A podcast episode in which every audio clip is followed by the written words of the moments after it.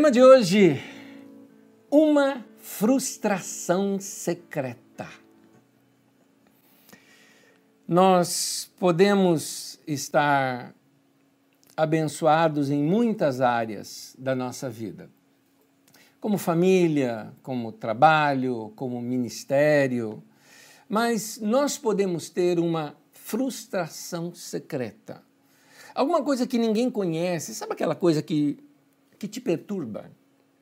Sabe aqueles assuntos em que quando toca te faz mal? Ou sabe aquela frustração, um desejo de algo? Porque a vida ela é, ela é cheia de contradições e, e às vezes você olha para o lado, tem gente crescendo e você não. Você olha nesse momento de crise, você em crise e gente enriquecendo, gente crescendo nesse momento. E às vezes isso frustra a gente. Frustra a gente, às vezes, saber que nós podemos estar. Uh, uh, não estar bem sucedido em algo que aquela mesma, aquele mesmo assunto nós até ensinamos para alguém, alguém está indo bem naquela mesma área e a gente não. Isso frustra. Há frustrações na vida da gente que Deus não remove. Ou que Deus demora para fazê-lo. E nessas horas é que a gente tem que confiar em Deus de que Ele sabe o que, é melhor para a gente. A boa notícia nisso tudo é que Deus ele pode contribuir, ele pode fazer tudo isso contribuir para o seu bem. Sabe aquele texto de Romanos que fala que ele faz com que todas as coisas cooperem para o nosso bem? Pois é, quando nós amamos a Deus, é essa direção que Deus faz com a gente. Então, não deixe que as contradições da vida te deixe amargo é, e faça com que você desista dos seus sonhos. Paulo, o apóstolo, ele tinha uma frustração secreta. Ele tinha algo que perturbava a vida dele e que ele não contava para ninguém. Era uma dor na alma, era uma frustração secreta, algo. Paulo até usa uma figura de linguagem, é como se tivesse um espinho enfiado na sua carne. Você que já teve um espinho, por exemplo, você sabe o que, eu estou falando, não é? Às vezes, uma unha encravada dói mais do que um reumatismo. Ou seja, aquela sensação de que parece uma coisinha tão pequena, mas aquilo dói. Paulo três vezes pediu para Deus remover aquilo e Deus não removeu. Ao contrário, que Deus chega para Paulo e falou assim: Paulo, a minha graça o que eu já te dei na sua vida já é suficiente. É, eu preciso dessa fraqueza na sua vida para que o meu poder cresça em você. Quando nós nos sentimos fortes demais, meus irmãos, possivelmente seja aí que a gente cometa os nossos maiores erros. Então, de vez em quando, Deus coloca algumas fraquezas em nós para que a gente se sinta inseguro. Sabe por quê? Porque quando nós estamos muito seguros, nós temos um mapa na nossa mão, nós não olhamos para Deus, a gente olha para o mapa.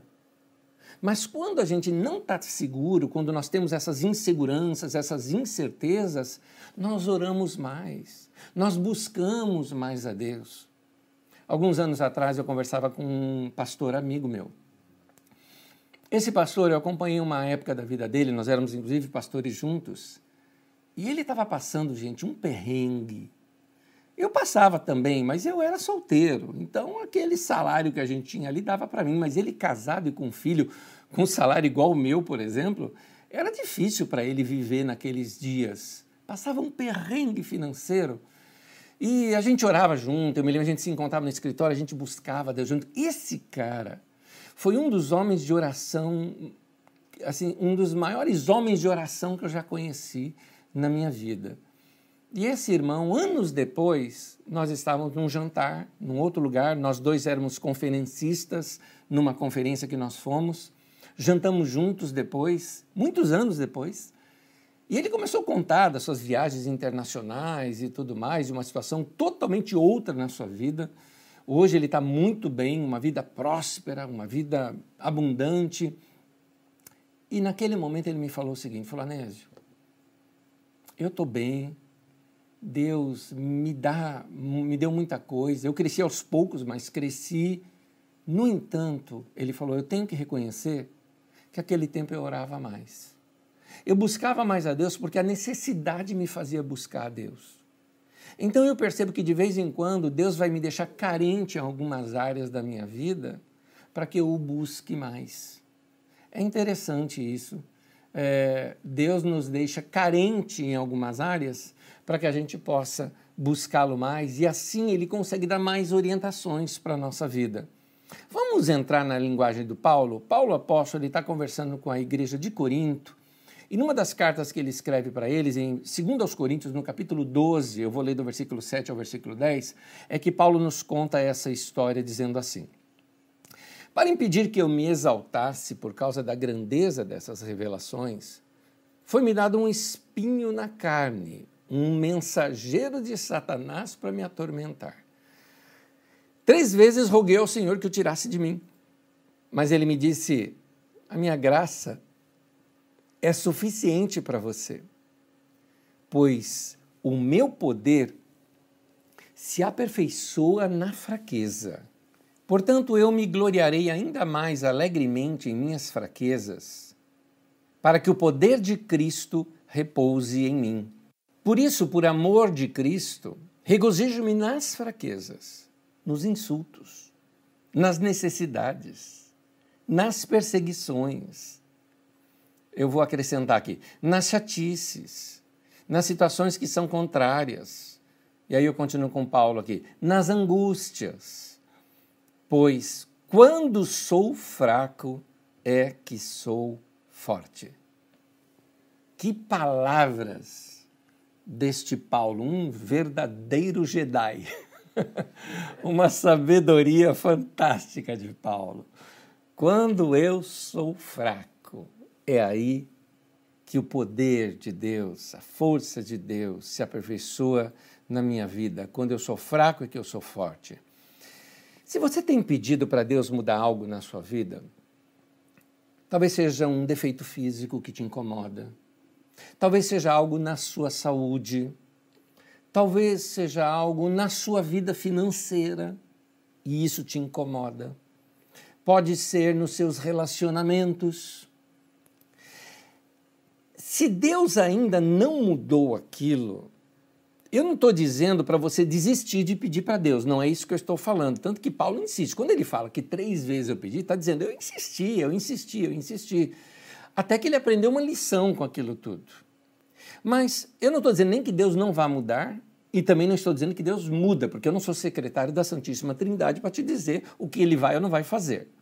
Mas enquanto Deus não muda, não deixe que isso roube a sua alegria de viver. Não permita que a tua vida fique amarga por causa de uma coisa na tua vida que não muda, que não ficou como você gostaria que ficasse. Não permita que essa frustração secreta estrague o destino da sua vida. Não permita que essa frustração secreta, que esse espinho na carne, deixe você sofrendo e estrague o destino da sua vida. A graça de Deus que você já tem na sua vida, ela é suficiente para realizar o que você precisa realizar.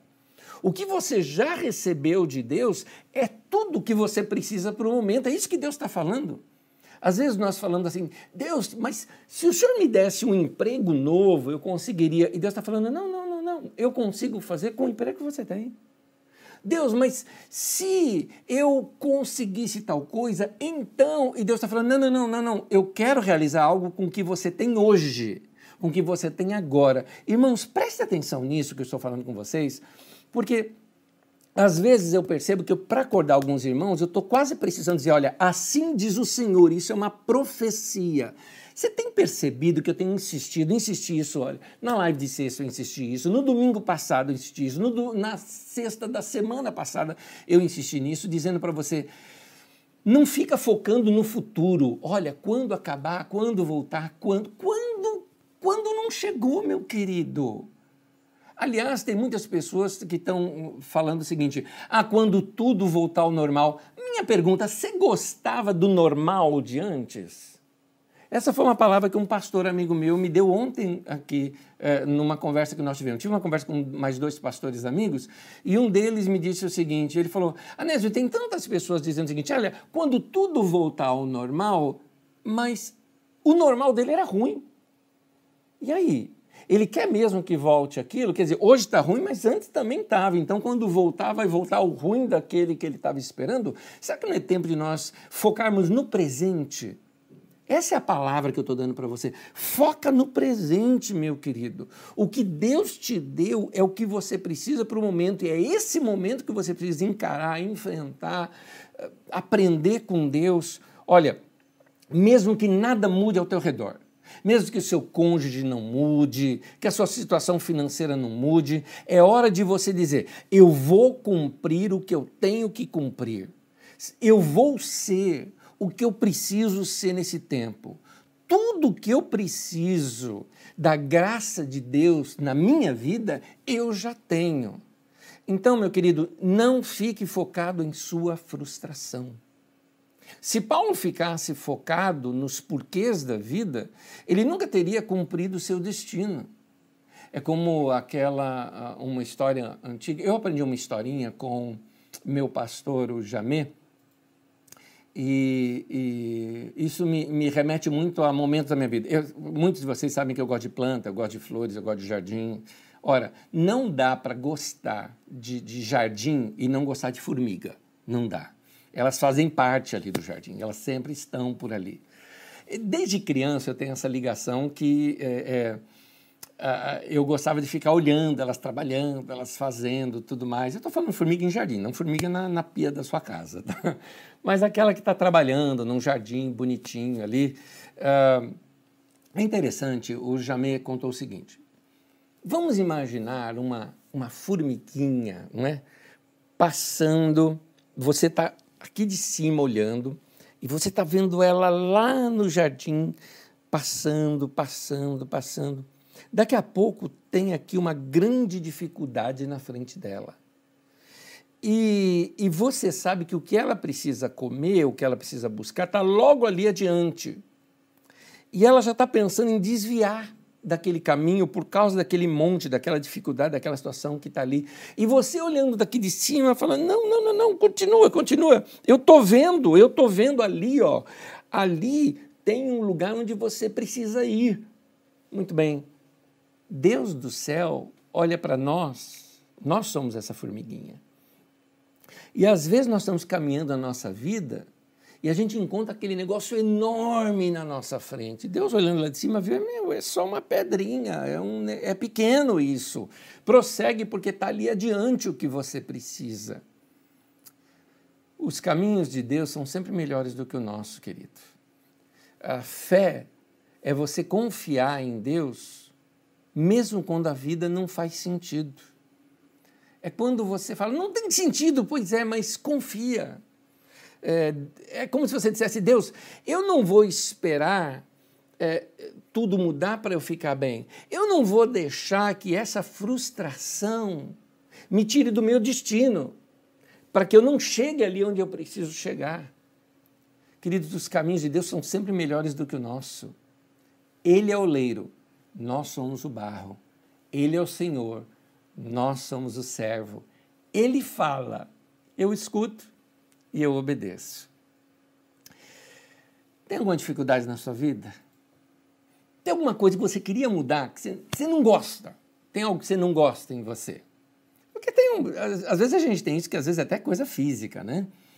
Às vezes a gente não gosta da, do, da nossa aparência. Isso bate muito, principalmente no, na fase nossa adolescência e juventude, bate muito essas crises. Eu não queria ser assim. Quem é morena queria ser loira. Quem tem olhos castanhos queria ter olhos verdes. Quem tem olhos verdes quer ter olhos escuros. E, e a gente tem dessas, dessas frustrações na vida da gente, né? Eu carreguei um monte, né? Na minha vida. Me achava magrelo, feio. Meu cabelo, então, meu Deus do céu, porque em casa todo mundo tem cabelo lisinho, né? Meu irmão parece um índio, minha mãe também. todo mundo ali, eu com, esse cabelo desse jeito aqui, né?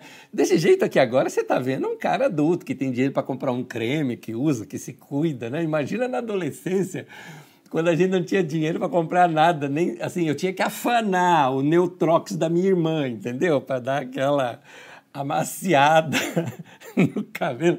Eu estou me lembrando, eu seguia tudo que tinha que falar, que o pessoal me falava. Tinha gente que falava assim: passa parafina no cabelo, é, dorme de touca, mas não era de touca, era touca feita com meia. Pegava meia de mulher, recortava, enfiava, assim, parecia aqueles assaltantes, sabe? Eu fazia cada coisa.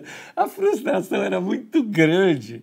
Tinha os apelidos de rupiadinho e tal. Ainda bem que na época não existia aqueles Minions roxinhos, né?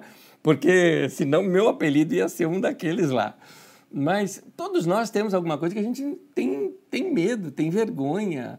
É, eu tinha algumas frustrações na minha vida, eu tinha vergonha. Eu acredite, eu tinha vergonha de falar em público, eu tinha morria de vergonha. Eu era pianista numa igreja, e era uma igreja grande, primeira igreja batista da Lapa, do pastor Davi Clava, eu era pianista lá naquela igreja. Uh, era um adolescente ainda, e eu me lembro uh, quando acabava de tocar, eu enfiava minha cabeça assim para baixo, saía, não queria olhar para ninguém, eu tinha uma vergonha do povo olhar para mim, que o piano ficava bem lá na frente, morria de vergonha uh, de ser visto pelas pessoas. É, essas coisas mexem com, com decisões que a gente vai tomar na vida, com as coisas que a gente vai fazer na vida. Tem um homem na Bíblia Sagrada, Moisés, que ele quis arrumar um monte de desculpa para não ser usado por Deus. E Deus o chama para conversar lá com o rei do Egito e ele vai arrumando desculpas e como é que eu vou chegar diante do rei e falar que que um Deus que o rei não conhece está falando que um bando de escravos lá do Egito tem que ir para o deserto para adorar esse Deus que o rei não conhece. O rei não vai aceitar Deus. Então Moisés ficava argumentando ali com Deus. Mas uma das últimas coisas que ele argumenta com Deus é que ele falou assim: o texto é difícil da gente entender, porque o texto original está dizendo assim: eu sou pesado de boca e pesado de língua. Alguns interpretam como sendo um problema na fala, ou talvez uma gagueira. O texto não diz isso de fato. De repente, Moisés fala assim: eu, eu, eu não sei falar em público, eu não sei ser formal, eu não sei uh, ser elegante, ter aquela palavra para poder falar com o rei do Egito. Eu não sei, não sei falar em público. Deus não coloca isso como um empecilho. Deus põe o Arão do lado dele e falou: Você fala com o Arão, o Arão fala com, com o rei. Ele se julgava incapacitado para a obra que Deus tinha para a vida dele por causa do seu problema. Será que esse não é o seu problema? Não é a sua situação? Talvez você quer fazer algo e sente que tem uma incapacidade em você. Êxodo capítulo 4, versículo 10. O texto diz assim: Disse, porém, Moisés ao Senhor: Ó oh, Senhor, eu nunca tive facilidade para falar nem no passado e nem agora que falaste ao teu servo. Não consigo falar bem. Nota uma coisa: que Deus não removeu essa dificuldade de Moisés. É como se Deus falasse assim: Moisés, se eu precisasse remover essa frustração da sua vida para que você rea precisasse realizar o propósito seu em vida, se eu precisasse, eu faria. Mas não precisa. Eu posso te usar, Moisés, do jeito que você está. Eu posso te usar com esse defeito, que você que acha que é um defeito, mas eu preciso que você seja assim. Porque senão você vai ser arrogante, você vai ser o tal, você vai achar que você é o cara que discute. Eu quero manter você um cara humilde. E Moisés era uma referência de humildade diante das pessoas. Meu querido, se você está pedindo para Deus remover alguma coisa da sua vida, e ele ainda não removeu, é porque isso não é um empecilho para que Deus quer realizar através de você. Deus colocou a sua glória em vasos de barro. Nós somos vasos de barro, meu querido. E por sermos vasos de barro, a gente tem imperfeições. Deus vai te usar desse jeito. Deus usa esse cara imperfeito aqui para falar com você, Deus usa pessoas imperfeitas para falar com a gente, pessoas imperfeitas crescem na vida, pessoas imperfeitas são excelentes pais, excelentes mães, excelentes filhos. Pessoas imperfeitas, não existe essa de perfeição humana nesse sentido, não é? Existe maturidade, que às vezes é traduzida na nossa Bíblia como perfeição, mas ali a palavra é maturidade. Mas nós somos vasos de barro. Segundo aos Coríntios capítulo 4, versículo 7 diz isso: "Mas temos esse tesouro, a glória de Deus, a graça de Deus, a presença do Espírito Santo em vasos de barro, para mostrar que esse poder que a tudo excede provém de Deus e não de nós." Queridos, os nossos corpos têm imperfeições. Eu acho que todos nós gostaríamos muito de mudar alguma coisa na gente, não é? Eu acabei de citar isso agora para vocês. A gente quer mudar o cor de cabelo, de pele, de peso, corpo, mas nós somos vasos de barro, nós temos imperfeições físicas também. Olha só, tem uma lista aqui. Paulo tinha problema nas vistas, Alguns dizem também que ele era careca. Timóteo tinha problemas de estômago. Moisés tinha problema na fala. O profeta Eliseu, o problema dele era no cabelo. Na verdade, a falta dele, ele era careca. O Epafrodito tinha aquela. Sabe aquele cara que é fraquinho, né? Que sempre está doente, corpo fraco, sofria de qualquer fraqueza ou qualquer estresse, dava problema nele, ele ficava acamado. Mas nenhum deles deixou de cumprir o seu destino, o seu propósito por causa disso. Nenhum deles. Porque se aquilo fosse um empecilho, Deus teria removido. Mas como não era, Deus estava dizendo para eles o que ele disse para Paulo e que agora Deus está falando com você. Minha graça te basta. Você já tem toda a graça suficiente, tudo que você precisa para realizar o que você tem para realizar. Deus nos usa dessa maneira. É interessante, eu estava contar uma coisa aqui para vocês. Um dos pregadores que eu mais gosto, um, um irmão que, eu, que eu, eu, eu amo, eu amo a, a descontração dele, a, a transparência dele. O cara é o que ele é. Eu gosto disso. Ele não é fake, ele não é falso, ele não faz tipo. Estou falando de Rick Warren. Rick Warren, pastor lá na Saddleback, nos Estados Unidos, ele, autor daquele livro Uma Vida com Propósito, ou Uma Igreja com Propósito, esse cara é fantástico. E o Rick, ele tinha assim um jeito descontraidão de ser, sabe? Ele, ele tá na Califórnia, então ele usa aquelas camisas toda colorida, igual a Havaiana, ele não usa meia, sabe? Ele é aquele cara descolado, sabe? Sempre com uma calça caque, assim, sabe? descolado de tudo, sabe? Sabe aquele cara assim, bem de vida, bem de vida assim, eh, que ama a vida e descontraído, né? Na vida. Pois é. E ele, para pregar, o que, que ele faz? Ele tem lá o púlpito dele, ele tem uma cadeirinha atrás dele. E de vez em quando ele senta naquela cadeira e prega tal. Aí, quando ele começou a ser famoso aqui no Brasil, um monte de gente começou a imitar, imitava o púlpito da igreja dele, a cadeirinha atrás e tudo mais. O pessoal aqui no Brasil, você sabe como brasileiro é, né? É, é, tudo é enlatado, que surgiu nos Estados Unidos, o pessoal imita. Mas um dia eu estava eu, eu curioso para entender, para mim aquilo era estilo dele. Até que um dia, numa reunião de pastores, eu estava na igreja dele, e ele, numa reunião ali com os pastores, ele contando, ele falou: Irmão, deixa eu abrir um pouquinho sobre meus defeitos para vocês. Ele começou a falar que ele tem um problema de labirintite muito forte. E que ele, no púlpito pregando, já sentiu assim tonturas, por isso que ele tem a cadeirinha. Porque às vezes ele pregando, ele fica tenso. Gente, aquele cara prega para assim 24 mil pessoas, né? só na igreja dele, sem contar no mundo afora. Ele falou: Eu fico tenso, então eu sento ali na cadeirinha para não cair. É por isso. E continuo pregando. Gente, eu nunca imaginei isso dele. É, ele nunca reclamou. Ele até já falou: falou Eu já pedi para Deus para mudar isso na minha vida, mas ele não mudou. Eu vou continuar sendo usado por Deus dessa maneira. Meu querido, pare de reclamar.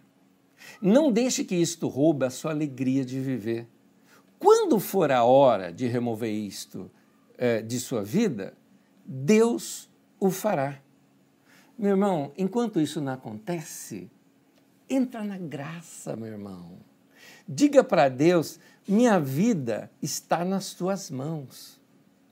O Senhor sabe o que eu quero.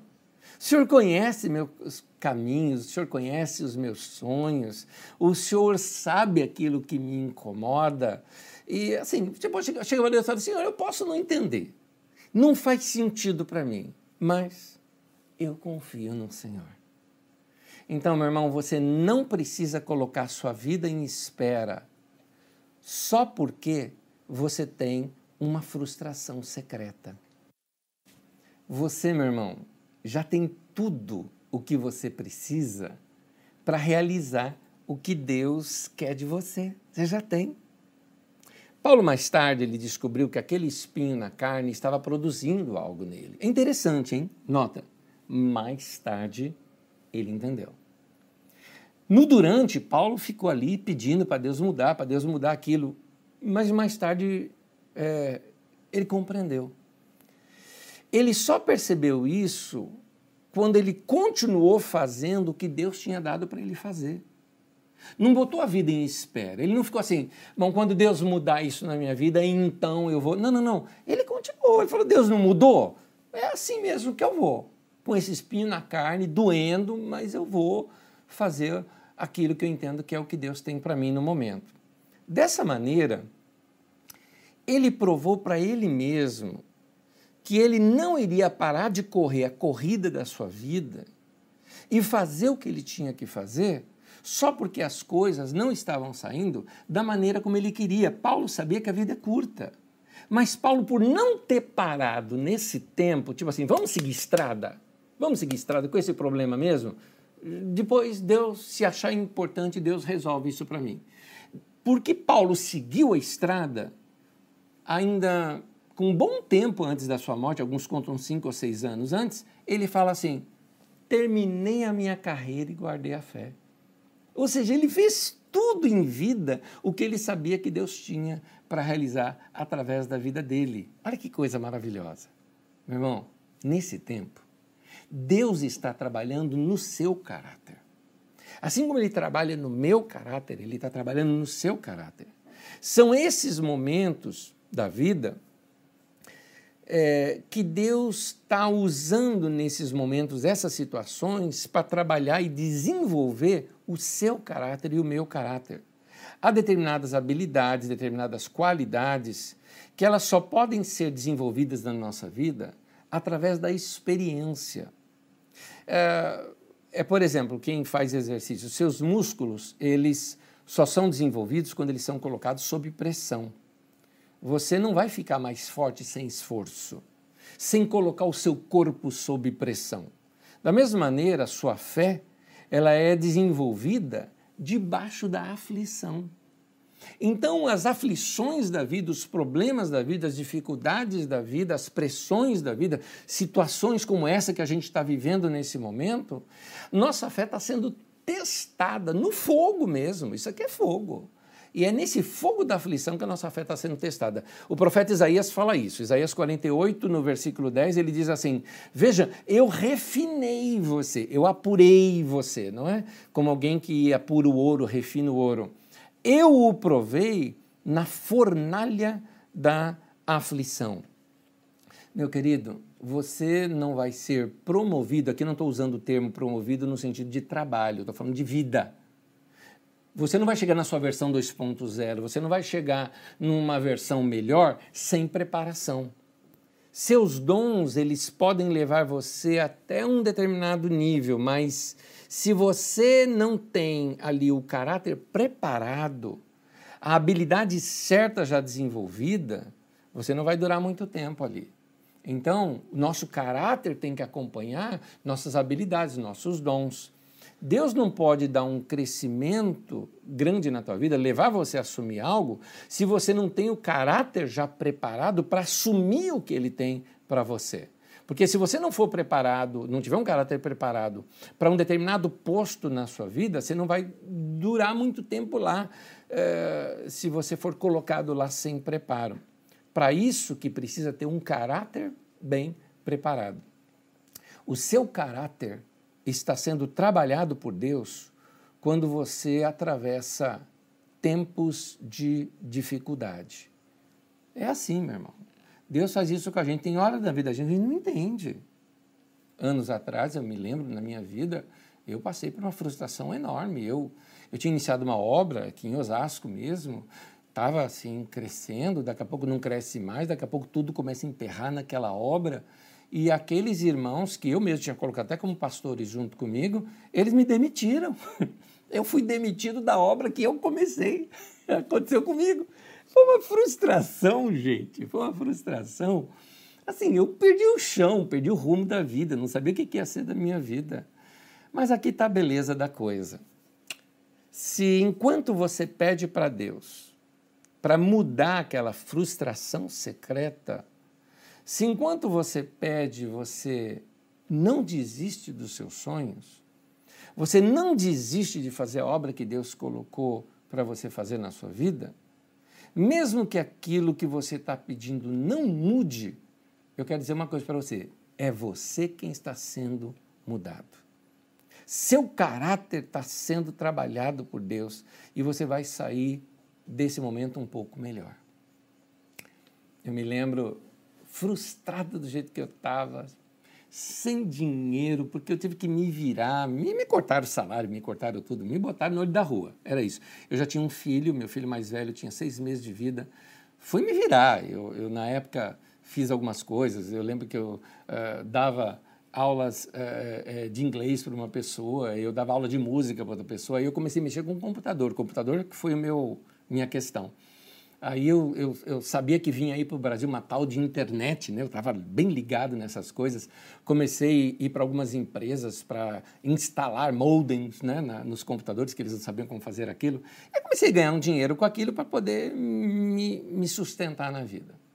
Numas férias em janeiro, eu estava em Ilha Bela, peguei um caiaque no alto mar, sozinho, orando, falando com Deus, comecei a cantar uma canção que dizia assim: Tuas respostas são certas às minhas orações. Quem poderá impedir o teu agir em mim? Essa canção do Bené Gomes, na verdade é de um outro irmão, mas eu, eu aprendi que foi com o Bené Gomes, mexeu na minha vida. Ela marcou aquela minha história, aquele meu momento. Deus estava trabalhando no meu caráter naquele momento eu me lembro que foi ali que Deus começou a mexer as águas e mudar tudo na minha vida. Nós já estávamos perto desse tempo é, da Copa do Mundo, né, de 94, quando a carisma começou a partir dali.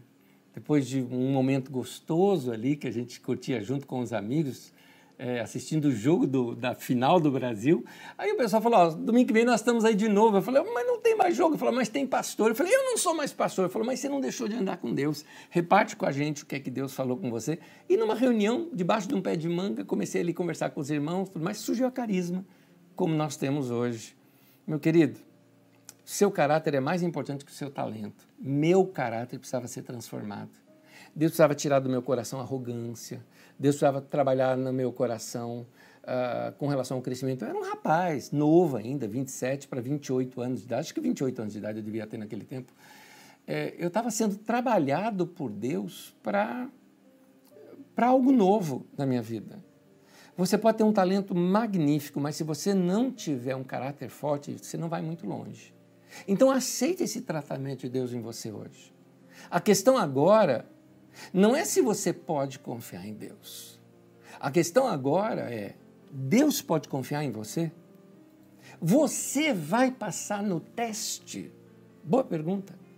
Você vai ficar firme na fé, mesmo se essa frustração secreta não for resolvida? Se você não é fiel no deserto, como é que Deus pode confiar em você a terra prometida? Muitas vezes nós estamos dando o nosso melhor, mas a gente não está vendo crescimento. E é esse tempo que Deus está mexendo com você. Mas eu recomendo para você continue a ter esse espírito de excelência. Dê o seu melhor. Continue sendo bom para as outras pessoas e dando o seu melhor no que você faz. Muitas pessoas elas deixam que essa sua frustração secreta as faça desistir dos seus sonhos, ficarem amarguradas. Mas eu queria que você lembrasse de algo: isso é só um teste. Isso é um teste. Mas se você se mantiver firme, você vai chegar aonde você precisa chegar. Você não vai morrer no deserto. Você vai entrar naquilo que nós chamamos na sua terra prometida. Eu vou te contar uma historinha rápida que está em Gênesis 29, que é a história de Jacó, de Raquel e de Lia. Todos eles tinham as suas frustrações secretas. Você já deve conhecer a história, né? O Jacó era apaixonado pela Raquel. Quando ele foi negociar a compra, porque a mulher era comprada naquele tempo, ele não tinha dinheiro para comprar ele acertou com o sogro o seguinte, né, de trabalhar sete anos para ele. Então ele daria Raquel por esposa. Sete anos depois, chega o casamento. Ao levantar o véu da noiva, quem ele encontra? Lia, a mais velha, que tinha aqueles olhinhos meigos. E ele vai falar com o sogro: peraí, eu trabalhei pela Raquel, não pela Lia. Ele falou: não, mas aqui no nosso povo é o seguinte: a mais velha tem que casar primeiro. Então, se você quer, trabalha mais sete anos, eu te dou a Raquel também. Naquele tempo era permitido, é estranho isso para nós, mas naquele tempo era completamente permitido uh, a poligamia. Então, olha as frustrações. Jacó era um cara frustrado porque ele foi enganado, não era aquilo que ele queria. A Raquel, que ele amava, ela não podia ter filho. E isso naquele tempo era vergonhoso para uma mulher. Essa era a frustração da Raquel. E Lia, embora tinha filhos e os filhos a amavam muito, ela tinha um marido que não a amava. Assim como Jacó, como Raquel e como Lia, você pode ter algumas coisas na sua vida que te frustram e pode ser coisas emocionais também coisas que Deus ainda não mexeu nessa área da sua vida. Ou que ele não removeu, ou que ele não resolveu, ou que você não tem nenhum norte do que, que isso vai acontecer na sua vida. Mas você precisa ter uma mente bem firmada e não permitir que isso azede a sua vida. Faça o que você puder fazer e confie que Deus irá fazer o que você não pode fazer. Minha querida irmã, Talvez você esteja frustrada porque você não pôde ter filhos ou não venha ter filhos. E eu diria o seguinte: está na hora de você falar para você mesma isso daqui. Ainda que eu nunca venha ter um filho, eu não vou ficar amarga com a minha vida. É, você, meu irmão, talvez precise chegar assim para Deus e falar: Deus, ainda que eu não consiga aquilo que eu estou pedindo para o Senhor, eu não vou desistir da vida, não. Eu vou experimentar o que o Senhor tem para mim na minha vida. E você, meu irmão, que às vezes sente que no mercado, na competição, você está sempre vendo gente melhor que você, gente que sabe fazer contas melhor que você, gente que é melhor negociante, gente que pega uma empresa e faz crescer e você não. Gente que é. Quando você vê alguém que é, sabe assim, ainda que eu veja alguém que é melhor do que eu, mais bonito do que eu, mais rico do que eu, mais talentoso do que eu, sabe? Não vou ficar com inveja, não vou ficar com ciúmes. Eu vou ficar em paz com quem eu sou. É hora da gente falar essas coisas para Deus. Quando você fica em paz, não tentando descobrir, ou porque ela não pode ter filho, né? Sabe? Por que, que ela pode ter filho e eu não posso ter? É, por que, que a outra pessoa é mais bonita do que eu? Ou por que, que aquele cara conseguiu crescer financeiramente ou não? Meu irmão, deixa para lá. Você não vai entender, você não vai conseguir entender isso. Guarda isso que eu estou te falando. Se você permanecer em paz, isso vai ativar sua fé em Deus. Isto, e Deus é que irá remover o que precisa ser removido, é Deus que vai fazer o que precisa ser feito, e é Deus que vai mudar o que precisa ser mudado. Não deixe que essas frustrações secretas afastem você do alvo da tua vida, do destino da sua vida, daquilo que o teu coração pulsa. Não permita que a frustração secreta destrua a beleza da sua vida. Meu querido, se Deus não removeu, continua fazendo o que Deus te deu para fazer e siga seu caminho, meu irmão, meu irmão, fique em paz. Fique em paz com o seu momento, em paz com a sua vida. Não tente entender todos os porquês. Não deixe o seu coração ficar amargo. Aliás, eu me lembro um cântico que me ajudou muito na vida, um cântico antigo uh, uh, eu, que eu aprendi, eu devo ter aprendido lá em 85, numa igreja onde eu frequentava, e, e, Deus falava comigo através da letra daquele cântico que dizia assim: Deus tem as chaves, sim, Ele tem as chaves de todos os mistérios, de todos os porquês. E um trecho do cântico dizia assim: E o que agora eu não vejo, amanhã então verei. Aquela confiança está nas mãos de Deus. Eu confio. Deus vai mudar o que precisa ser mudado, Deus vai remover o que precisa ser removido. E se não mudar, vou continuar fazendo a última coisa que ele me disse para fazer. Em João 13, versículo 7, Jesus fala assim: Jesus respondeu: Agora você não entende o que eu estou fazendo. Meu irmão, Deus está falando isso com você. Vou repetir. Agora você não entende o que eu estou fazendo. Porém, mais tarde, vai entender. Eu acho que a maioria de nós entendeu muito bem o que é que Deus quer falar com a gente aqui. É provável que você já passou por alguma experiência assim na sua vida. É, é, geralmente a nossa perspectiva de um acontecimento ela vem depois. É, você não entende no durante. É depois que você pega uma perspectiva, você já passou por aquele momento, então você compreende melhor você entende melhor depois que você passa do que durante a experiência. Então, muitas pessoas falam: Eu não entendo esse tempo, querido, eu também não, e um monte de gente não entende e, e não vai entender. Depois que passar, a gente vai entender. Então, depois que passa, é fácil a gente olhar para trás e dizer: Era isso que estava acontecendo. Agora eu entendi a lição e acredite, você vai dizer isso foi bom ter acontecido, foi bom. Agora, meu irmão, você vai esperar chegar lá para dizer isso? Ou você pode ter um coração para Deus agora e compreender esse momento no agora? Normalmente a gente não, não entende o que está acontecendo no durante, mas é como se Deus dissesse: agora você não entende o que eu estou fazendo, mas mais tarde você vai entender. Eu convido você para um tempo de oração onde a gente vai permitir para Deus que Ele dirija os nossos caminhos da maneira dele e não como a gente quer que Ele dirija. Nós não vamos ditar para Deus o que fazer, nós só vamos dizer para Ele: Eis-me aqui, esse é meu coração. Junta-se comigo em oração. Senhor, eu posso não estar entendendo o que o Senhor está fazendo nesse tempo. Talvez eu queira que o Senhor responda as orações da maneira como eu oro. Mas há tantas orações que o Senhor não respondeu na Bíblia Sagrada. O Senhor não respondeu as orações de Elias, o Senhor não respondeu orações até de Jesus. E, no entanto, às vezes queremos ditar as regras e as normas para o Senhor. Nós nos arrependemos disso nesse momento e entregamos nosso caminho nas tuas mãos. Confiamos que tu sabes o que é melhor para as nossas vidas. E nós te pedimos, ó Deus, que esse seja um tempo em que o Senhor use para moldar o nosso caráter e a nossa vida. O nosso deserto precisa ser atravessado para que a gente chegue na terra prometida. Usa-nos nesse tempo com o que nós temos. Tua graça nos basta, porque o teu poder se aperfeiçoa é na nossa fraqueza. Por isso, quando somos fracos, é aí que nós somos fortes. Obrigado, Deus, por esse entendimento hoje, por essa palavra hoje.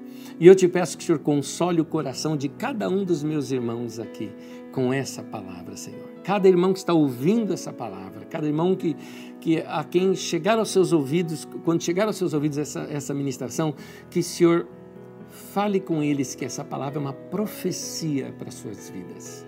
Muito obrigado por cuidar de nós de tão maneira, Senhor, que o Senhor nos dá uma palavra como essa. Nós abrimos o nosso coração e a nossa vida para receber e vamos te obedecer. Em nome de Jesus. Amém. Amém. Meu irmão, minha irmã, boa semana para você. Que Deus te abençoe. Que essa palavra seja usada para edificar a tua vida e o teu coração.